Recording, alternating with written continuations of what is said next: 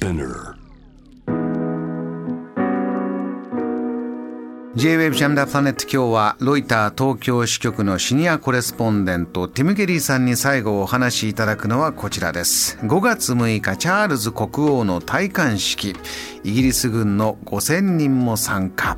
近づいてきてますね。そうですね。あの、70年ぶりの、70戴冠年ぶりの式ですね。戴冠式です。うんこれはあの、まあ、場所がどういったところでと、まあ、基本的なところをまず教えていただけますか？まあ、あの、その、戴冠式は、あの、ウェストミンスターカテドラルでやるんですね。あの、まあ、エリザベス女王と一緒ですね。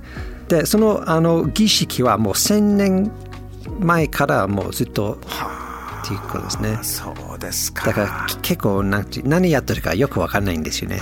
みんな国民もこれ見てなそれ何やってるかよくわかんないんですね。あとまああのエリザベス女王の戴冠式は70年前だったから、戴冠式を経験した人見た人はあまりいないんですよね。なるほどだからイギリスにとってももう初体験ですね。これはそあのイギリス国内でも今大変な注目になってますか？はい。あのヘッドラインにはイギリス軍5000人も参加とありますけどどんな方がどれぐらいの規模で参加してくるのか軍隊の方もだけでもこうやって5000人いますからまた世界中からという大変なことになるんですか、まあ、あの戴冠式はあのカテドロでやって、でその後はまあその行列、まあ、パレードをやるんですね。でまあ、そのパレードの中にはまあその軍人がまあ参加するんですね。そのあの軍人の隊列とあと,、えー、と上空にその戦闘機があの飛ぶんですね。あの日本だったらブルーインパルスみたいなですね。であとその、まあ、会場の、まあ、全国の、まあ、重敬礼っていう、まあ、あの砲撃をやるんですね。でそれはあの土曜日の6日にやるんですね。そのまず戴冠式やってその後そのプレーでやってで次の日日曜日にそのビッグランチというイビッベントある。グランチ大きな昼食。そうです。あのそれであのストリートパーティーやるんですね。ストリートってのはいわゆる街中ですか？ドアそうそう。そみんな家出てあの家の前でみんな集まってええ。パーティーするっていうストリートパーティーですね。あの豪邸街とかじゃなくてもごくごく一般そうそうそう。みんなの住居がある中で。そうそうそう。みんなあなんか一緒にあのオーガナイズしてあのパーティーやるんですね。全国それを1000年も前からやってたんですか？王様になった人はもそうう一般人の中に入ってビッグランチやってというこれも一つのセレモニーで。昔からやってることですね。であの戴冠式の料理もあるんですよ。どんなもんですか？どどう思いますか？えーイギリスって言ったらあのーフィッシュチップス。違います。違いますね、はい、あのほうれん草のキッシュですねあ美味しそう。大好き。ほうれん草のキッシュってそういったこうセレモニーに使うようなものなんですか？あのそのパーティーやるときだからそのあのあの戴冠式前にそのほうれん草キッシュのレシピをはあの発表して、え出して出版してでみんななんかストリートパーティーするときにはみんな作れるんですね。それを王様と一緒に食べるというのが定番まあ、なんだ、みんな全国みんなほうれん草キッシュだからチャールズはあの結構食べ物に対してはいろいろ強い意見なんですよね。なんかそのベジタリアンとかあとオーガニックとかですね。だから多分だからそういうあのキッシュあのほうれん草のキッシュになったと思いますよ。今回それになったんですね。そうそうそう。だからあのチャールズチャールズもそれを考えるんですね。はあそうですか。あのティムさんいろいろなね話題でこれ本当注目ポイントあると思うんですけどティムさんがちょっとこの中でも例えばこれあんまニュース出てないんだけど私注目してるんだよなとか日本の皆さんにも知っておいてほしいなっていうポイントありますか？まあ、一つのはあのは日本とちょっと違って、え。あの王室に反対するあの廃止王室を廃止すべきと思う人があの少なくは少なくはないんですね。あ日の本に比べると割合が結構割合はちょっと多いですね。うんあのまあ、大体ですねあの15%からまあ20%ぐらいですね。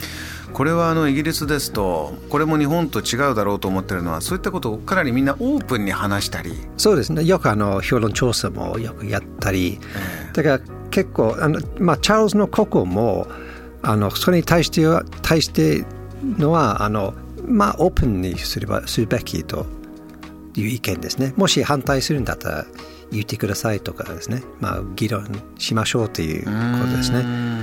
だからあのこの戴冠式をまあ反対する人はまあいるんですね。多分あのそのストリートパーティーに参加しない人もいると思いますよ。